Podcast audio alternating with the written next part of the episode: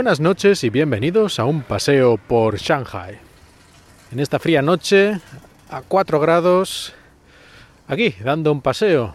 Una cosa que no es la primera vez que me han hablado sobre ello, pero que me ha ocurrido hoy, o lo he visto hoy de primera mano. Y es una de las costumbres muy habituales en China respecto al dinero.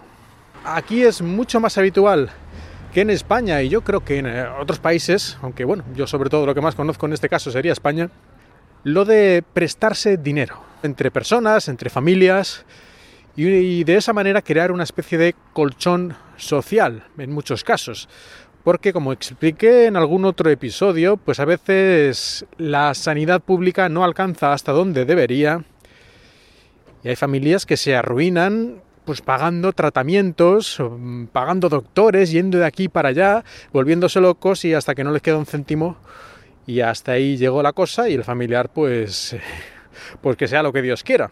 Ya os conté una vez el caso de una alumna cuya madre pues tuvo una grave enfermedad y ella tuvo que ir pidiendo dinero a sus compañeras de clase, a los profesores y a todo el mundo, ¿no? Hizo una especie de crowdfunding para poder pagar eso. Desgraciadamente la madre no, no pudo conseguirlo, no vivió mucho más tiempo. En fin, una pena. No sé si en otro lugar en otro sistema se hubiera curado, tal vez no, tal vez la cosa ya era sin remedio, pero que tuviera que ir por ahí pidiendo dinero para poder llevar a su madre al hospital, pues la verdad es bastante triste, sea aquí o sea en Estados Unidos o sea en cualquier lugar. Esto no debería ser así. Pero como decía, aquí la gente se presta el dinero relativamente de forma habitual.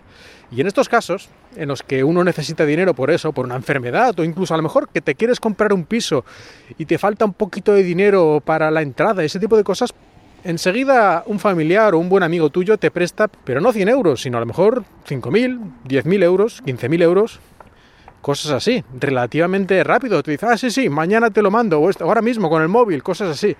Es decir, que no, no se lo toman como algo muy complejo, que hay que pensárselo bien y luego hacer un contrato. Y no, no, no.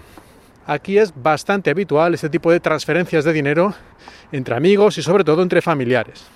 Y como digo, ni hay contrato ni hay nada y muchas veces tampoco se dice de forma explícita pues si te lo voy a devolver o cuándo te lo voy a devolver, aunque sea de palabra, pues normalmente tampoco. Es como toma y ya, ya veremos. En el futuro ya veremos cuándo me lo devuelves o cómo o tal, pero es que ni, ni, lo dicen, ya, eso ya se supone que es así, pero, pero se hace todo de forma implícita.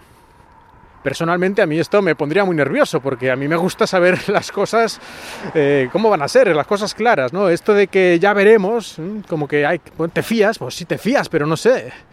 Incluso aunque sea un familiar, pues 20.000 euros o 30.000 euros, pues no sabes, ¿no? Lo que puede pasar en el futuro, o a lo mejor, eh, en fin, Así que tenemos un poco esta curiosa dicotomía, en cierta manera, ¿no? que por un lado aquí les gusta mucho el dinero, pero por el otro lado no tienen tampoco gran problema en de repente pues pasarle a un familiar que lo necesita o un amigo que lo necesita una cantidad relativamente importante de dinero y se fían de que eso lo vas a devolver, incluso seguramente lo va a devolver con ciertos intereses, aunque no se haya dicho nada, pero si te dejan, yo qué sé, 50.000 yuanes, pues a lo mejor después le vas a devolver 55.555.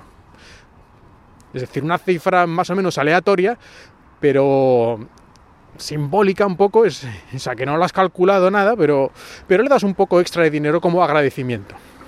En ocasiones aprovecha una ocasión especial para devolver el favor. Por ejemplo, te dieron cierta cantidad de dinero porque estabas enfermo y lo necesitabas en ese momento, pero luego en vez de devolverlo sin más, al pasar un año, cuando sea que ya te has recuperado, ya tienes el dinero que a lo mejor lo tenías en un fondo a plazo fijo y en ese momento no podías sacar, pero al pasar tres meses pues ya lo puedes sacar y lo puedes devolver, pero a lo mejor no lo devuelves directamente, sino que esperas a que haya una ocasión, como por ejemplo que se casa a su hijo, y le das el dinero ese en forma de regalo de boda.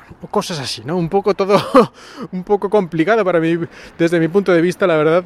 Pero aquí se hacen así las cosas y yo creo que no, no me podré acostumbrar nunca a este tipo de, de, mentalidad. Ya, ya de por sí soy bastante tacaño no, no tacaño, yo tampoco me considero tacaño. Yo creo que cuando algo merece la pena hay que gastar dinero en eso y cuando hace falta pues se gasta el dinero. Es decir, yo tampoco creo que me pueda considerar tacaño, tacaño.